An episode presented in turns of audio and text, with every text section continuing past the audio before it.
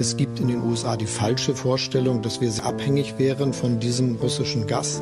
Das ist aber, wenn man den Energiemix in Deutschland insgesamt betrachtet, nicht richtig. Wenn Russland von Anfang an die Absicht gehabt hätte, die Ukraine anzugreifen, dann wäre es allerdings längst geschehen. Mit einer zunehmenden Entfremdung von Russland kann und darf Europa sich auch nicht dauerhaft abfinden. Wir brauchen ein anderes, ein besseres Verhältnis der EU zu Russland und Russland zur Europäischen Union. Wir wollen Sicherheit in Europa gemeinsam mit Russland gestalten, nicht gegen Russland. Ostausschuss. Ein Podcast der Salonkolumnisten. Ja, moin. Mein Name ist Jan-Philipp Hein. Gemeinsam mit Richard Volkmann und David Hanasch habe ich das Vergnügen, regelmäßig den Ostausschuss der Salonkolumnisten zu moderieren. Heute zeichnen wir äh, am 24. Juni auf. Es ist kurz vor 21 Uhr. Der Grund ist klar. Der Chef der Wagner-Söldner, Jewgeni Prigozhin, ließ bis gerade eben, das ist jedenfalls der Stand der Dinge, seine Männer auf Moskau marschieren. Putin und andere Mitglieder der Nomenklatura seien aus der Hauptstadt geflohen, hieß es zwischendurch. Mittlerweile, das ist der neueste Stand, soll Prigozhin den Vormarsch gestoppt haben. Im Gegenzug angeblich für die Entlassung des Verteidigungsministers Sergei Shoigu und des Generalstabschefs Valery Gerasimov. Es gibt aber auch ganz andere Darstellungen. Vieles liegt derzeit im Unklaren und auch der belarussische Diktator Lukaschenko soll irgendwie mitgemischt haben. Klar ist aber, so wie heute hat Wladimir Putin in seinen beiden Präsidentschaften, die mittlerweile insgesamt 19 Jahre dauern, die vier Jahre, die er als Ministerpräsident hat, nicht mitgerechnet, noch nie gewackelt. Das alles schreit dringend nach einer militärischen und historischen Einordnung, um die wir auch im Laufe des Tages vielfach gebeten wurden. Und so sei es dann. Wir verzichten in dieser Sonderfolge natürlich auf den Literaturtipp und den Bar der Woche. Ich begrüße unser Stammpanel. Das ist Franziska Davis von der LMU in München. Das ist Gabriele Wojdelko. Sie ist bei der Körber Stiftung die Leiterin für das Osteuropa-Programm. Das ist Gustav Gresse vom European Council on Foreign Relations hier in Berlin. Und das ist Jan-Klaas Behrens, Osteuropa-Historiker von der Viadrina in Frankfurt. Oder an den geht auch die erste Frage. Lieber Jan-Klaas Behrens, was war das heute? Ja, ich glaube, was wir heute gesehen haben, ist weder ein Putsch, sondern vielleicht ein gerade noch verhinderter Weg in den Bürgerkrieg. Auf jeden Fall war es so etwas, was ich interpretieren würde wie ein Kampf zwischen äh, Mafia-Dons, zwischen verschiedenen Gruppen und Gangstern, die mittlerweile die russische Politik bestimmen. Das ist keine eigentliche Politik, sondern das ist sozusagen jetzt ähm, Erpressung verschiedener bewaffneter Gruppen. Es geht hier darum, Stärke zu zeigen und Schwäche der anderen Seite zu zeigen. Putin ist erpresst worden. Er hat Schwäche gezeigt. Die Krise ist nicht zu Ende, würde ich sagen. Keine von den großen Problemen, die, ähm, die hier am Anfang des Tages da waren, ist gelöst worden, sondern Putin ist äh, zurückgewichen und hat diesen Waffenstillstand ähm, akzeptiert. Gewisserweise in zwölfter Stunde, als Prigozhins Leute schon in Moskau standen. Prigozhin hat das auch akzeptiert. Und jetzt müssen wir sehen, was die Konsequenzen sind. Das ist natürlich offen. Wir wissen aber zum Beispiel 1991 nach dem gescheiterten Augustputsch gegen Gorbatschow, der ja ähnlich sozusagen abgebrochen wurde, äh, noch schnell, noch etwas langsamer als wie diese Aktion, die wir heute gesehen haben, sind die Dinge in der UdSSR doch auch sehr ins Rutschen gekommen und am Ende des Jahres äh, gab es diesen Staat nicht mehr. Und ähm, ich glaube auch, dass wir hier die, die Folgen erst lang und mit mittelfristig sehen werden. Denn wir wissen alle aus der Geschichte, russische Machthaber dürfen nicht verlieren, sie dürfen keine Schwäche zeigen. Und heute hat Putin Schwäche gezeigt. Er hat sich nicht getraut, das durchzusetzen, was er morgens in seiner großen Rede angekündigt hat. Er hat eben nicht zurückgeschlagen, er hat nicht Prigozhin bestraft. Und insofern können wir sagen, es gibt äh, zwei Gewinner heute.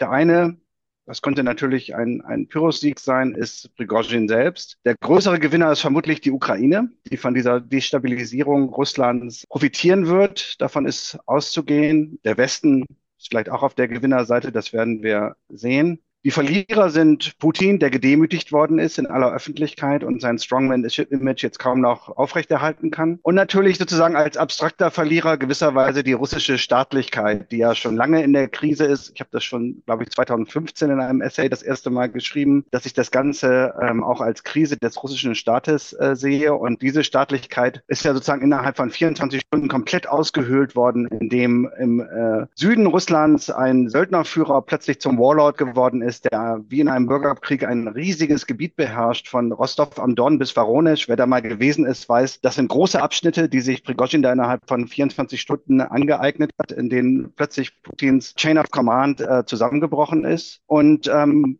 wir dürfen ja auch nicht vergessen, äh, Prigozhin selbst, Wagner waren Putins Projekte. Also er hat sozusagen als Zauberlehrling selber mit dem Feuer gespielt, hat sich jetzt ziemlich verbrannt. Er hat selbst heute Morgen davon gesprochen, dass äh, Russland in einer ähnlichen Situation sei wie 1917. Das halte ich für einen großen psychologischen Fehler, weil er damit eingeräumt hat, dass sozusagen der Staat zumindest potenziell kurz vor dem Kollaps äh, steht. Und wenn ich die letzten Nachrichten auf Twitter richtig verstanden habe, hat er jetzt sogar Prigozhin eine Amnestie angeboten. Das wäre ja ein völliges Zurückweichen von seiner harten Linie, die er heute Morgen in der Ansprache gefahren hat. Das heißt, nach russischen Verhältnissen, wie die russische Kultur funktioniert, wie ich das lese, ist er jetzt ein Clown, den man nicht mehr ernst nehmen kann. Er ist jemand, der gedroht hat und dann diese Drohung nicht umgesetzt hat, nicht wahrgemacht hat. Und das wird Putin verfolgen, ob er das will oder nicht. Ähm, hier gibt es keine Kompromisse, nicht? Russische Politik ist ein Nullsummenspiel und in diesem Nullsummenspiel ist Wladimir Putin der Verlierer des Tages, würde ich sagen. Vielen Dank. Wer ist dieser äh, Sieger dieses Tages, der Mann, vor dem Wladimir Putin, wie Jan-Klaas Behrens das nennt, zurückgewichen ist? Wer ist Jewgeni Prigoschin und was ist dessen Truppe Wagner, Gustav Gressel? Ja, also Jewgeni Prigozhin ist in 1961 äh, in damaligen Leningrad zur Welt gekommen. Er hat äh, vor allen Dingen nach der Wende schnell Karriere gemacht. Er gilt als einer der ersten Glücksspielhausbetreiber äh, in St. Petersburg und dürfte in dieser Funktion äh, auch Putin begegnet sein, der damals in der Stadtverwaltung von St. Petersburg eben für die äh, Lizenzierung äh, von Glücksspiel zuständig war. Äh, er ist äh, dann später Unternehmer geworden, vor allen Dingen im Bereich äh, Catering, Gastronomie, wobei immer gemunkelt wurde, dass das in erster Linie ein oder zumindest zu einem gewissen Teil auch ein sozusagen Geldwäsche oder Saubermann-Projekt ist und er eigentlich das Geld oder einen gewissen Teil seines Geldes ähm, durch organisierte Kriminalität verdient. Im Westen ist er im Grunde erst bekannt genommen als äh, möglicher Betreiber oder Finanzier einer russischen Trollfarm, auch in St. Petersburg, die unter Internet Research Agency im Westen bekannt wurde, die unter anderem 2016 im amerikanischen Präsidentenwahlkampf äh, berühmt wurde durch eben die Verbreitung von Fake News, äh, die aber auch schon weit davor äh, aktiv war. Man spricht etwa seit äh, der späteren Hälfte der 2000er Jahre, insbesondere nach dem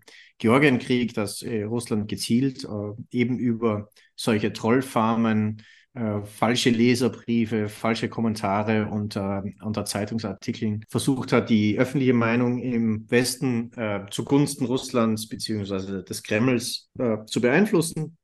Und die für unsere heutige Folge natürlich schicksalhafteste Begegnung Prigozhins war äh, 2013 mit dem ehemaligen Offizier der Spezialtruppen des russischen äh, Militärgeheimdienstes GRU, äh, Dmitri Utkin, der 2013 eben aus dem GRU ausschied und äh, für das damalige, also für das heutige leider immer noch Assad-Regime, ehemalige russische Spez Angehörige von Spezialkräften anwarb, um eben Schutzaufgaben beziehungsweise Ausbildungsaufgaben äh, für die in Syrien, für die syrische Armee, für syrische Sicherheitskräfte zu leisten. Und der, der GU kam damals sozusagen auf die Idee, dass viele Dinge, die er vorher äh, offiziell leistete, vor allen Dingen eben äh, verdeckte Kriegsführung äh, durch eigene Operateure man nicht eigentlich unter dem Firmament einer unter Anführungszeichen privaten Sicherheitsfirma doch viel besser tarnen könnte. Und so,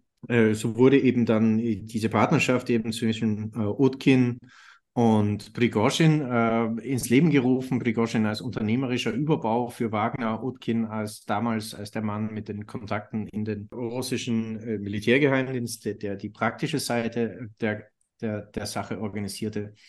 Äh, und äh, so begann sozusagen äh, Wagner seine Tätigkeit vor allen Dingen im Bereich Ausbildung, Personen- und Objektschutz, beziehungsweise eben auch Aufstellung von paramilitärischen Verbänden zum Kampf in diversen Bürgerkriegen oder zwischenstaatlichen Kriegen als quasi Dienstleistung, zum Teil in kommerzieller Natur, also dass man sich das vor allen Dingen von russischen Unternehmen, die im Ausland tätig sind und dort nicht unbedingt auf die lokalen Sicherheitskräfte setzen können, zahlen lässt, aber auch äh, insbesondere im Auftrag natürlich äh, des Kremls und äh, des russischen Militärgeheimdienstes, um die geopolitischen Interessen Russlands äh, in der Welt zu forcieren. Die bekanntesten Kampfeinsätze dieser Organisation neben der Ukraine waren natürlich Syrien, äh, Jemen, in der Zentralafrikanischen Republik, in Mosambik, Venezuela, Libyen, Mali und dem Sudan. Äh, verdeckte Ausbildungsaufträge dürfte die Gruppe aber auch in vielen anderen, vor allen Dingen afrikanischen Lateinamer und lateinamerikanischen Staaten wahrnehmen. Ja, äh, seit 2022 mit der Vollinvasion kam natürlich auch die, äh, kamen sie natürlich stärker in die Nachrichten im Westen, vor allen Dingen natürlich durch äh, die Aushebung von Strafkompanien und Strafbataillonen, die man im, so im Rahmen der, äh, der Gruppe Wagner aufstellte. Da war, das macht mittlerweile in Russland auch die reguläre Armee, aber Wagner diente hier quasi als Experimentierfeld für, für solche Strafeinheiten, dass man eben Gewalttätern unter Amnestie einen sozusagen gegen Amnesty äh, einen Platz in so einem Regiment verschafft. Dementsprechend natürlich der Ruf dieser Truppe, also besonders gewalttätig, insbesondere verwickelt in zahlreiche Kriegsverbrechen, nicht nur in der Ukraine, sondern vor allen Dingen auch natürlich in Syrien, in Libyen etc., unter den einheimischen Bevölkerungen äh, besonders verhasst. Hey, vielen, vielen Dank. Nun läuft der Krieg, den äh, Putin in der Ukraine angezettelt hat, nicht so, wie sich die Leute in Moskau das vorgestellt haben. Reiht sich dann eine, ein solches Ereignis wie das, was wir heute erlebt haben, in eine historische Kette ein? Äh, Putin selbst, Jan-Klaas Behrens hat es erwähnt, hat ja auch auf das Jahr 1917 angespielt, Gabriele Wojdelko.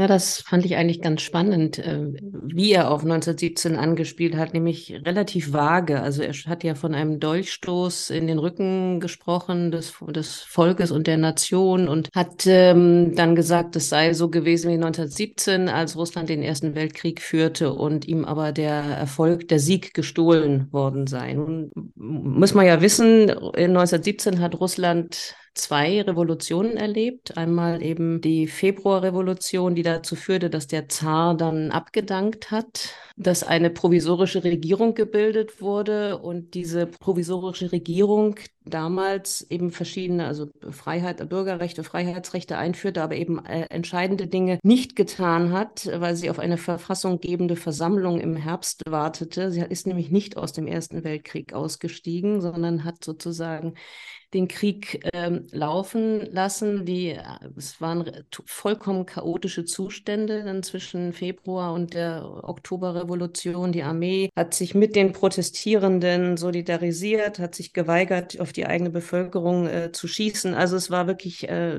ein, ein, das hat ja Jan-Klaas Behrens auch schon gesagt, der Staat befand sich in Auflösung. Das Spannende äh, finde ich, diese, diesen Verweis auf, auf, den, auf den Sieg im Ersten Weltkrieg, der Russland gestohlen wurde, weil das tatsächlich ähm, abhebt, zumindest meiner Meinung nach, auf eine sehr ambivalente Sichtweise, die wir von Putin auch schon kennen, auf die Oktoberrevolution und auf die sozusagen die Machtübernahme der Bolschewiki äh, im Oktober 1917. Der Friedensvertrag von Brest-Litovsk, der dann Anfang 1918 geschlossen wurde, den die Bolschewiki Bolschewiki geschlossen haben, weil sie unbedingt diesen, aus diesem Krieg austreten wollten, um sich eben auf die Revolution innerhalb des Landes zu konzentrieren. Das war ja ein, ein Frieden, der Russland große Gebietsverluste beschert hat, äh, also wirklich große, große Gebietsverluste, denen sich auch, äh, die sich auch das, wo auch das Deutsche Reich äh, beteiligt war, in dem sozusagen das Deutsche Reich sich das äh, zunutze gemacht hat, die Schwäche äh, Russlands an dieser Stelle. Und das fand ich wirklich spannend, dass er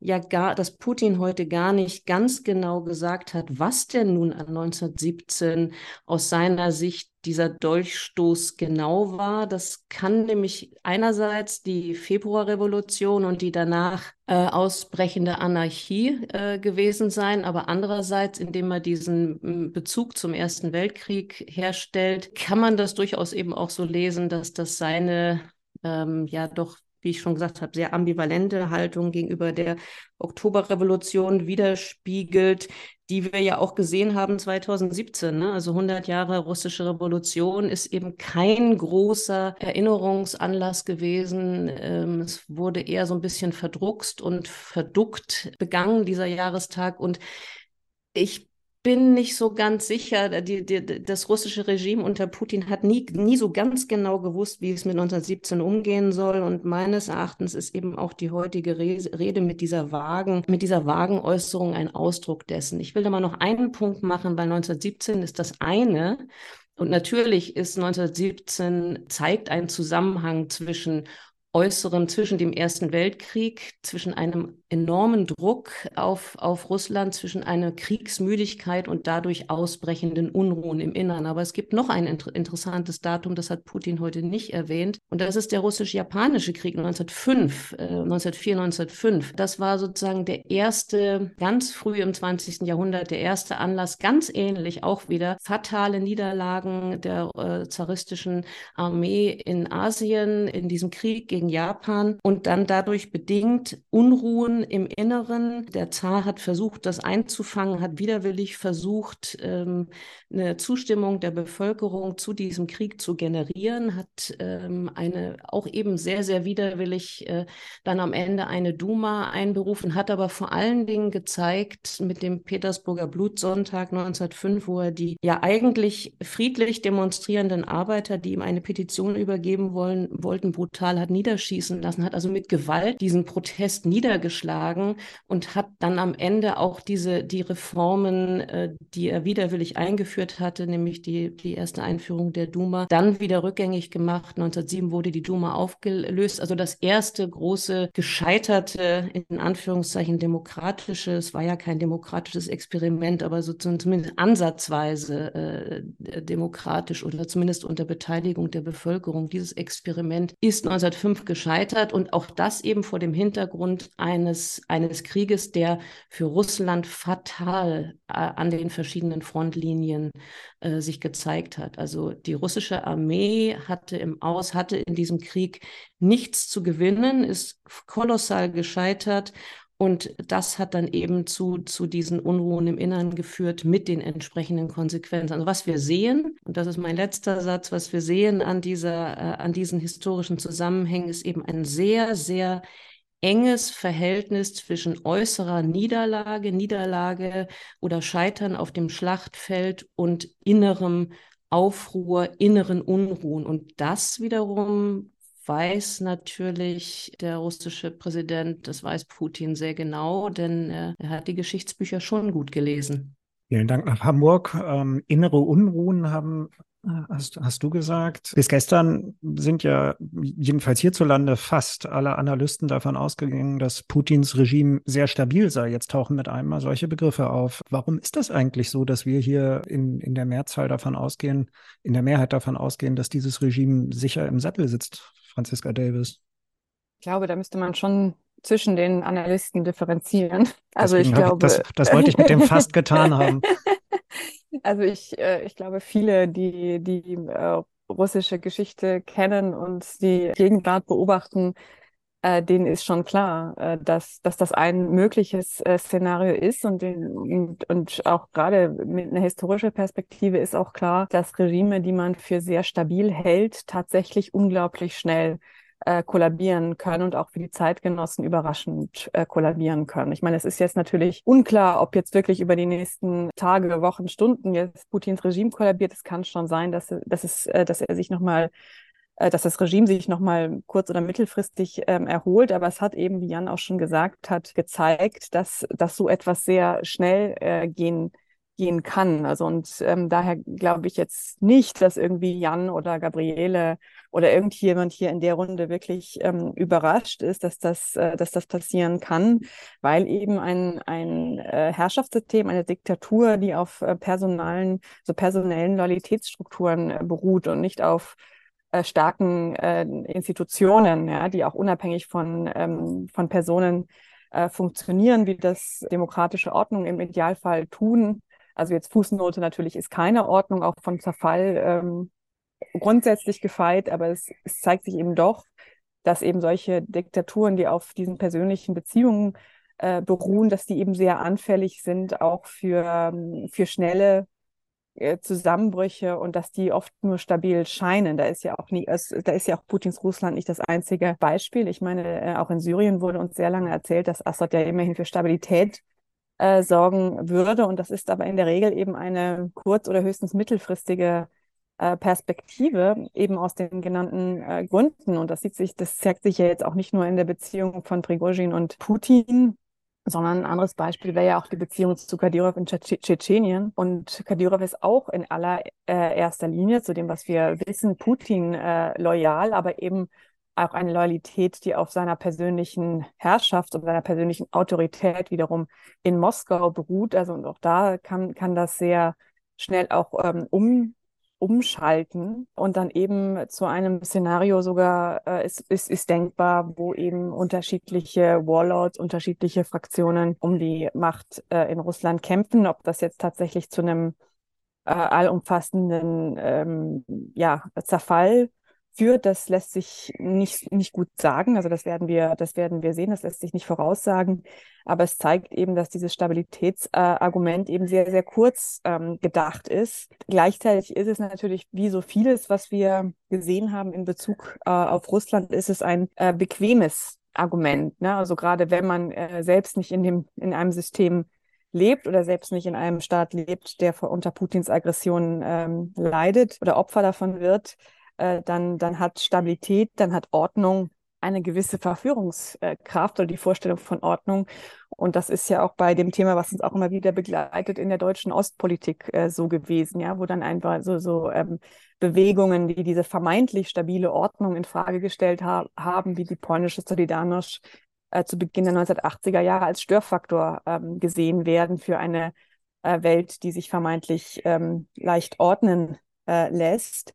Und noch eine äh, Ergänzung, weil das hast du ja auch auf Twitter heute kommentiert, Jan, und da kann ich ähm, nur zustimmen. Also als Wolfgang Ischinger äh, jetzt gesagt hat, man müsse sozusagen Russlands Zerfall aufhalten, das erinnert dann eben sehr stark an 1991, wo eben auch viele und auch gerade in Bezug auf die Ukraine gesagt haben, man müsse den Zerfall der Sowjetunion aufhalten. Das ist natürlich ähm, ironisch in, im, im Sinn, im, im Angesicht dieser Kreml-Narrative, dass sozusagen die Ukraine sowieso nur aufgrund einer amerikanischen Intrige mehr oder weniger äh, erschaffen worden sei. Ich meine, George Bush Senior hat 1991 in seiner berühmten Chicken Kiew-Rede eben im Prinzip versucht, den Ukrainern davon abzuhalten, wirklich unabhängig zu werden, hat ihr Unabhängigkeitsstreben in Verbindung gebracht mit angeblichen etnischem Hass und Radikalismus und Nationalismus und eben auch dieses, diese Idee, Hauptsache äh, Stabilität, Hauptsache ist, äh, dass das Ganze bricht äh, nicht äh, zusammen. Und darin liegt natürlich auch eine irrsinnige Selbstüberschätzung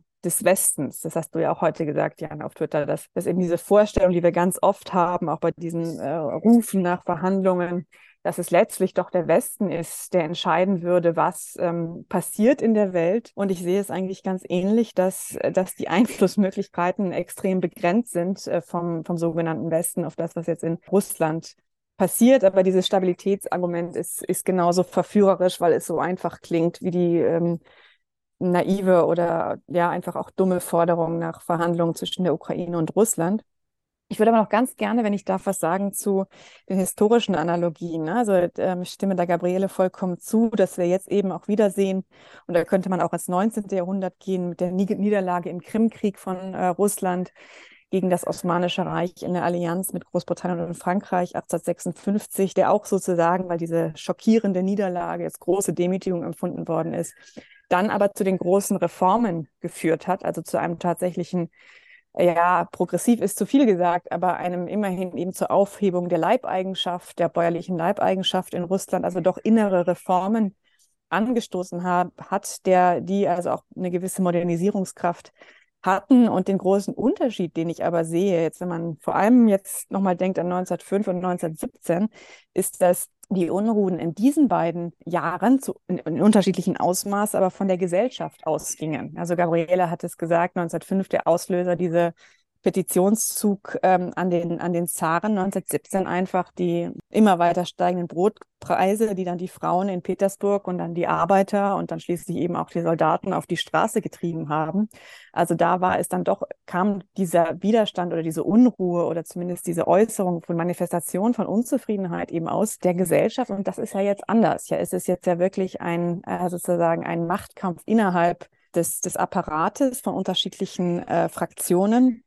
Und auch, was auch ein beunruhigender Unterschied ist, auch wenn die provisorische Regierung dann gescheitert ist, die 1917 äh, an die Macht kam nach der Abdankung des Zaren, waren da doch zumindest noch Leute drin, die, wie Gabriele es gesagt haben, gesagt haben, naja, jetzt müssen wir erstmal eine demokratische Wahl machen und dann sehen wir weiter. Das hat dann wiederum ähm, dazu geführt, also die war wie gesagt nicht erfolgreich, die Bolschewiki, ich würde es nicht wirklich Revolution nennen, sondern wirklich eher eine Machtübernahme, ein Coup durch die Bolschewiki dann im Oktober 1917, weil eben die ähm, provisorische Regierung vielleicht zu abwartend war. Aber was ich sagen will, da waren Akteure, die gesagt haben, das Erste, was wir jetzt mal brauchen, ist eine demokratisch legitimierte verfassungsgebende Versammlung. Und so jemanden haben wir nicht in Russland im Moment. Ne? Das ist einfach nicht da.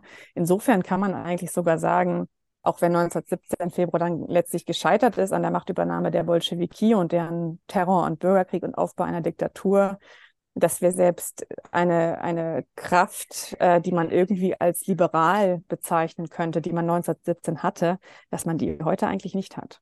Dankeschön. Hallo, hier spricht David Harnasch. Ich produziere die Podcasts der Salonkolumnisten und moderiere abwechselnd mit Jan-Philipp Hein und Richard Volkmann den Ostausschuss. Wenn Sie, wie ich selbst, in diesem Podcast mehr und Interessanteres gelernt haben als in zwei Jahren Geschichtsleistungskurs, dann unterstützen Sie unsere Arbeit doch gerne mit einer Spende. Auf bit.ly slash oa-spenden finden Sie alle Möglichkeiten.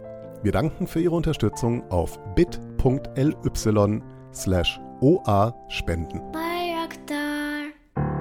Ähm, ganz oft ist der Begriff provisorisch gefallen. Der Versuch, das überzuleiten. Das, was da heute verabredet wurde, ist ja äh, auch im höchsten Maße provisorisch oder anders gefragt.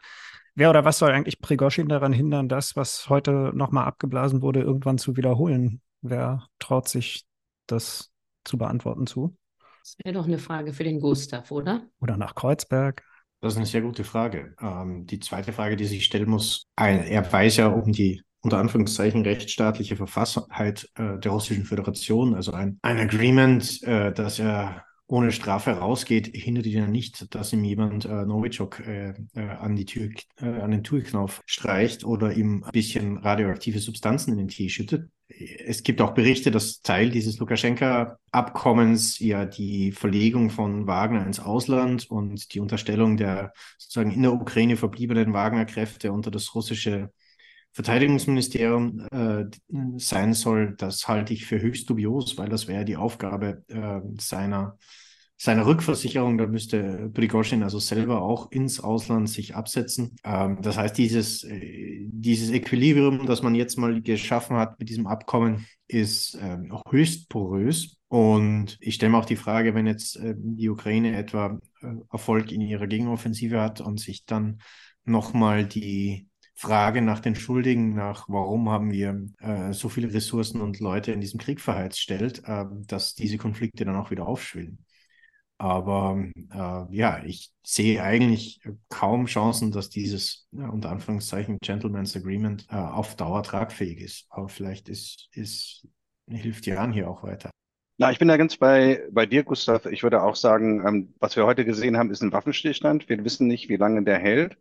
Aber eben wie ich anfangs auch sagte, keine der großen Fragen, die sich am Morgen gestellt haben, wurden wirklich gelöst äh, heute dadurch. Das Momentum während des gesamten Tages war eher auf der Seite von Prigozhin, der sozusagen laufend neue Fakten äh, geschaffen hat. Morgens war er in Rostov, äh, nachmittags schon in Voronezh und dann angeblich bis kurz vor Moskauer Autobahnring, wo man ja dachte, ähm, ist das vielleicht die russische Armee, die militärische Spezialoperation kann, im Unterschied zu anderen? Jedenfalls ist er auf erstaunlich wenig ähm, Widerstand ähm, getroffen und die Loyalitäten zu Putin, zumindest in Rostov, wenn man dann gesehen hat, wie er mit den russischen Militärführern da zusammensaß, das waren praktisch seine Geiseln, die sich dafür hergegeben haben. Die Loyalitäten zu Putin sind doch relativ schnell zusammengebrochen. Also die haben sich ja auch nicht dagegen gewehrt, dass Wagner da einfach in ihr Fronthauptquartier, Stabshauptquartier in, in Rostov ähm, reingelaufen ist mit seinen Leuten, nicht? Das ist doch eine erstaunliche Schwäche, würde ich sagen, des Regimes und ähm, hat das vorgemacht und es gibt ja auch noch andere Kandidaten, die ihn vielleicht als Vorbild sehen sollen. Was ist denn mit so jemandem wie Kadyrov heute sozusagen? Hat der nicht äh, das genau auch gelesen und gesehen, oh, guck mal, wenn man sich ein bisschen vom Chef absetzt, dann äh, ist da vielleicht noch viel äh, rauszuholen und ähm, das weißt du besser als ich, Gustav. Es gibt noch mehr ähm, Söldnertruppen in, in Russland mittlerweile, ähm, fast ein Dutzend oder so dieser privaten äh, Gruppen und unterschiedlichen bewaffneten Kräfte. Und ähm, dass jetzt sozusagen andere sehen, dass man hier auf eigene Rechnung, auf eigene Faust ähm, Politik machen kann oder seinen Machtbereich zumindest ausweiten kann, äh, von dieser instabilen Situation profitieren kann. Da würde ich sagen, das ist äh, die Lektion, die viele Gruppen in Russland aus diesem Tag mitnehmen werden. Und wir haben es mit einem stark ähm, instabilen System jetzt äh, zu tun. Nicht, weil es eben, wie Franziska ja so richtig beschrieben hat, ähm, alles an der Angst hängt und an den Loyalitäten zu Putin. Und die Angst wird ein Stück weit weg sein, weil man gesehen hat, man wird ja gar nicht bestraft. Man kann den russischen Präsidenten ungestraft erpressen, anscheinend jedenfalls. Und äh, die Loyalität, naja, wie lange die noch trägt, äh, wie lange die Befehlskette noch hält, das ist die große Frage. Das lohnt es sich äh, sozusagen zu beobachten in den nächsten Tagen und Wochen. Absolut. Also ich, ich möchte das auch nochmal unterstreichen. Äh, Rostov am Don ist ja nicht so wie Berlin Mitte, so eine demilitarisierte Zone, wo ein paar Reichsbürger sich äh, Hoffnungen machen, den Reichstag zu stürmen, äh, sondern äh, das ist ja nicht nur Sitz eben äh, des Militärbezirks Süd, der also die ganzen militärischen Operationen in der Ukraine leitet. Ähm, es ist die zentrale Logistikdrehscheibe für den ganzen Donetsker Frontboden. Äh, es ist aber auch eine riesen Garnisonsstadt. Also in in Rostov gibt es eigentlich Militär genug. Und selbst wenn natürlich ein Großteil dieser Verbände jetzt in der Ukraine drinstehen, es gibt in den Friedensgarnisonen ja noch Ausbildungsbetrieb. Und also zumindest äh, Rumpftruppen wären, wären natürlich da, abgesehen von Sicherungseinheiten. Äh, dasselbe gilt für Voronezh. Ähm, äh, dort sind ein Großteil der äh, Einheiten der, der 20. Armee beheimatet. Also das ist ja auch nicht irgendwie ähm, sozusagen die, die trostlose Pampa, wo sich militärisch nichts tut. Äh, und in keinen dieser Städte äh, wurde Wagner heute irgendwie militärischer Widerstand entgegengesetzt. Wir sehen dann in diesem im Zuge dieses Konvois auch der einzige militärische Widerstand, der ihm entgegengeworfen äh, wurde, kam eigentlich von der, von der russischen Luftwaffe beziehungsweise Heeresfliegerkräften, die versucht haben, ihn anzugreifen und wurden dann äh, eben mit Fliegerabwehr beschossen. Äh, die, äh, Russland hat in dieser Woche mehr Hubschrauber verloren als in den ganzen letzten drei Wochen ukrainische Gegenoffensive. Und äh, diese Fliegerabwehreinheiten, die kommen ja nicht von irgendwoher, die kommen aus der russischen Armee. Ähm, also Wagner ist leichte Infanterie, ähm, äh, aber äh, Fliegerabwehr, Artillerie, äh, Panzer, alles das, was wir heute im Zuge dieses Konvois auch gesehen haben, kommt ja nicht von Wagner selber, sondern das ist sozusagen aus Beständen der russischen Armee. Und die sozusagen das, das interne Knirschen auch. Wer war das? Wer ist da übergelaufen? Wer hat da dieses Gerät zur Verfügung gestellt? Wieso konnte das so passieren? Äh, das wird ja auch für Knirschen im Gebälk der russischen Armee sorgen. Man, was, man, was man über Prigozhin sagen kann, er hat es geschickt verstanden, diese sozusagen so ein bisschen für die Soldaten diese Vaterfigur des fürsorglichen Feldherrn darzustellen, die Putin erstens nicht selber ausfüllt und die auch niemanden seiner Kommandanten ausfüllen lässt. Es wurde ja Surovikin relativ schnell geschast und nach unten versetzt. Ähm, es wurde Tornikow schnell abserviert. Äh, Putin hat ähm, anscheinend äh, ziemliche Angst, äh, dass ein populärer Feldherr beliebter wird als er und äh, versucht eben genau diese äh, sozusagen diese, diese Heldenfigur oder diese Feldherrnfigur aus dem Krieg gar nicht aufkommen zu lassen. Das hat Prigozhin äh, in, über das letzte Jahr ist in diese Lücke hineingestoßen, hat das ausgefüllt und ist in den unteren Rängen auf jeden Fall, also ich rede jetzt nicht von Generalstabsoffizieren, aber von einfachen Soldaten, Unteroffizier, äh, subalternen Offiziere, also bis so Hauptmann, Major hinauf, äh, durchaus beliebt. Und seine Ansichten, sein Schimpfen auf den Generalstab, sein Schimpfen auf die Missstände in der russischen Armee äh, finden dort natürlich Gehör, weil natürlich jeder, der im Feld steht, weiß, wie, wie schlecht es um die russischen Truppen bestellt ist und wie schlecht sie geführt sind, wo die Missstände sitzen. Und dass äh, diverse Leute aus dem Verteidigungsministerium schöne Villen in Nizza haben, äh, aber sie hier äh, sich ihre Schuhe selber kaufen müssen. Und äh, das ist, damit ist er natürlich eine Gefahr äh, über diesen Tag hinaus. Und äh, ja, ich, ich weiß nicht, wie Putin das wieder einfangen will, außer Novichok und ähnliche. Kann ich da nochmal ganz kurz ähm, einhaken und nochmal wirklich äh, betonen, ja, dass wir ja auch eine bestimmte Akteur ja wenig sehen, und zwar die russische Gesellschaft. Und das ist auch nochmal der große Unterschied zu, zu 1917 äh, und auch zu 1991, als wir ja diesen Kurversuch auch schon mal äh, hatten. Aber da gab es ähm, für vor allem die Moskauer da 1991 eben auch ein, ein Jahr, eine äh, schon begonnene Demokratisierung unter Perestroika, die sie verteidigen äh, wollten. Und das ist schon eine sehr, sehr andere Situation als, als heute. Und auch das, das, was Gustav jetzt beschrieben hat, dass da eben auch ein, eine Gegenfigur äh, beliebt geworden ist. Man muss sich halt auch nochmal klar machen, was das für eine Gegenfigur ist. Ja, also ein, dieser ähm, Chef von dieser extrem brutalen, extrem menschenverachtenden, äh, kriminellen Vereinigung, extrem gewaltbereit. Äh, und das ist da, wenn überhaupt, also diese Bilder zumindest, die man jetzt aus ähm, Rostov gesehen hat, dann sogar irgendwie eine gewisse Zustimmung gibt, ja, dass man den, den Leuten irgendwie Wasser und Brot bringt. Das äh, ist doch schon nochmal ein sehr, ja, pessimistisch stimmender Eindruck ähm, von, von der russischen Gesellschaft, die entweder vollkommen passiv bleibt oder sogar so jemanden wie Prigozhin zu ihrem neuen Helden als einem Gegenfigur zu Putin äh, entdeckt, zu einer viel stärker partizipierenden und in einer Richtung irgendwie demokratische Ordnung strebenden ähm, Gesellschaft, die 17 und 1991 sichtbar wurde. Dankeschön. Vorletzte Frage nochmal nach Berlin Mitte zu Gustav. Inwiefern können die Ukrainer von dem, was heute passiert ist, vielleicht schon heute, aber ansonsten kurz- und mittelfristig davon militärisch profitieren?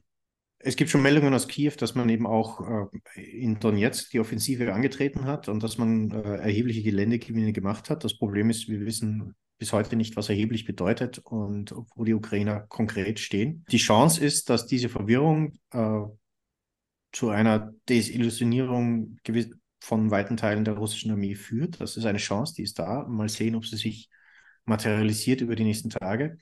Die russische Armee ihrerseits versucht, den Informationsfluss über die heutigen Geschehnisse sehr in Grenzen zu halten. Private Mobiltelefone wurden ohnehin abgesammelt, äh, soweit es geht. Äh, aber auch die Soldaten werden mit, mit vielen Informationen versorgt, dass eben alles äh, im Guten sei. Dem versucht die ukrainische Armee wieder äh, gegenzusteuern, indem sie äh, bewusst äh, über den Funk und die Fernmeldemittel des Gegners, also über das Reinhacken, äh, eben Nachrichten über diesen Putsch äh, bewusst streut. Wer hier die Oberhand behält in der psychologischen Kriegsführung, das werden wir mal frühestens morgen früh und sonst in den nächsten Tagen erfahren. Vielen Dank. Allerletzter Punkt. Der Westen, ist der eigentlich darauf auch nur ansatzweise vorbereitet, dass es vielleicht schon in Bälde ganz, ganz andere Machtverhältnisse in Moskau gibt? Also ich glaube nicht, dass der Westen eine Strategie hat äh, und, und in, äh, darauf vorbereitet, darauf vorbereitet ist. Wir haben ja auch schon vorhin an anderer Stelle darüber gesprochen, dass dieses äh, System ja nach außen hin sehr stabil, einerseits sehr stabil äh, wirkte und dann die Diskussion darüber, was kommt nach Putin, da war zumindest soweit ich das gelesen und gehört habe, immer doch der Tenor, ja, das, was nach Putin kommt, wird aber nicht im Zweifelsfall besser oder gar demokratischer sein, sondern im, vielleicht sogar noch schlimmer und wie wir ja an, anhand unseres, unserer Diskussion über Prigozhin jetzt gerade gesehen haben, sind jetzt die Alternativen, die wir möglicherweise sehen, ja auch nicht, nicht, nicht, nicht ermutigender als das Regime, was wir jetzt haben. Also nein, um das kurz zu machen, ich glaube nicht, jedenfalls soweit ich das überblicke, dass es eine Strategie gibt. Ich glaube vor allen Dingen nicht, ähm, dass es eine Strategie gibt, wenn das eintritt, was äh, Herr Ischinger heute getwittert hat. Also er hat ja gesagt, wir müssen den Zerfall Russlands verhindern. Ich würde das nochmal ein bisschen zuspitzen und sagen, wir vergessen, dass Russland ja eine Föderation ist, die aus sehr, sehr verschiedenen unterschiedlichen Bestandteilen und Teilrepubliken besteht. Und ich glaube überhaupt nicht, dass es eine Strategie, dass wir in irgendeiner Weise darauf vorbereitet sind, was passiert, wenn diese Föderation implodiert und wenn es sozusagen zu unterschiedlichen Kämpfen von, von Machthabern in verschiedenen Regionen käme. Ja, also ich glaube, auf dieses Szenario sind wir am allerwenigsten vorbereitet. Ich bin da relativ pessimistisch. Ja, wenn ich nur ganz kurz da ergänzen darf, ich sehe das so ähnlich wie Gabriele natürlich. Ähm, ich würde sagen, eben die Ischingers dieser Welt sind noch im State of Denial. Die glauben, dass sie das äh, sozusagen irgendwie äh, ignorieren können, diesen imperialen Zerfall. Er wird aber weitergehen, davon kann man ausgehen. Die Schwäche des russischen Staates war für alle sichtbar heute und äh, auch für die russischen Eliten. Andererseits glaube ich nicht, dass Prigozhin ein Napoleon ist, der wirklich sozusagen an die Macht kommen kann. Ähm, er, er, hat zwar bestimmt, äh, da, das, da würde ich Gustav zustimmen, gewisse Sympathien in der, in der Truppe, aber sicherlich nicht bei den äh, russischen Eliten. Äh, die finden den, glaube ich, furchtbar. Und ähm, wenn ich so eine Art educated guess abgeben sollte, wie es weitergehen könnte mit einem geschwächten Putin, dann würde ich, aber vielleicht ist das auch ein bisschen wünscht dir was, ähm, denken, dass solche Leute wie der Premierminister, der relativ gemäßigte, da muss man natürlich sehr vorsichtig sein mit solchen ähm, Ausdrücken heutzutage in Russland, äh, Michael Mischustin, dass solche Figuren vielleicht ähm, in den Vordergrund treten könnten und versuchen könnten, sozusagen das Ruder irgendwie zu übernehmen. Aber das wissen wir natürlich nicht. Das kann auch ganz anders ausgehen. Ähm, das ist jetzt ein offenes Rennen und äh, wir wissen, wie russische Politik gemacht wird. Da geht es gewalttätig zu, da geht es mit Intrigen zu. Da wird auch vor Mord nicht zurückgeschreckt. Ähm, also uns stehen, glaube ich, relativ interessante Zeiten bevor.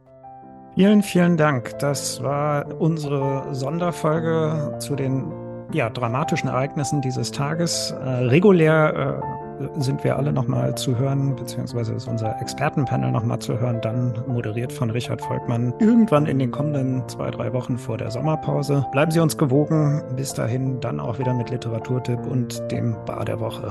Bye bye. Ciao.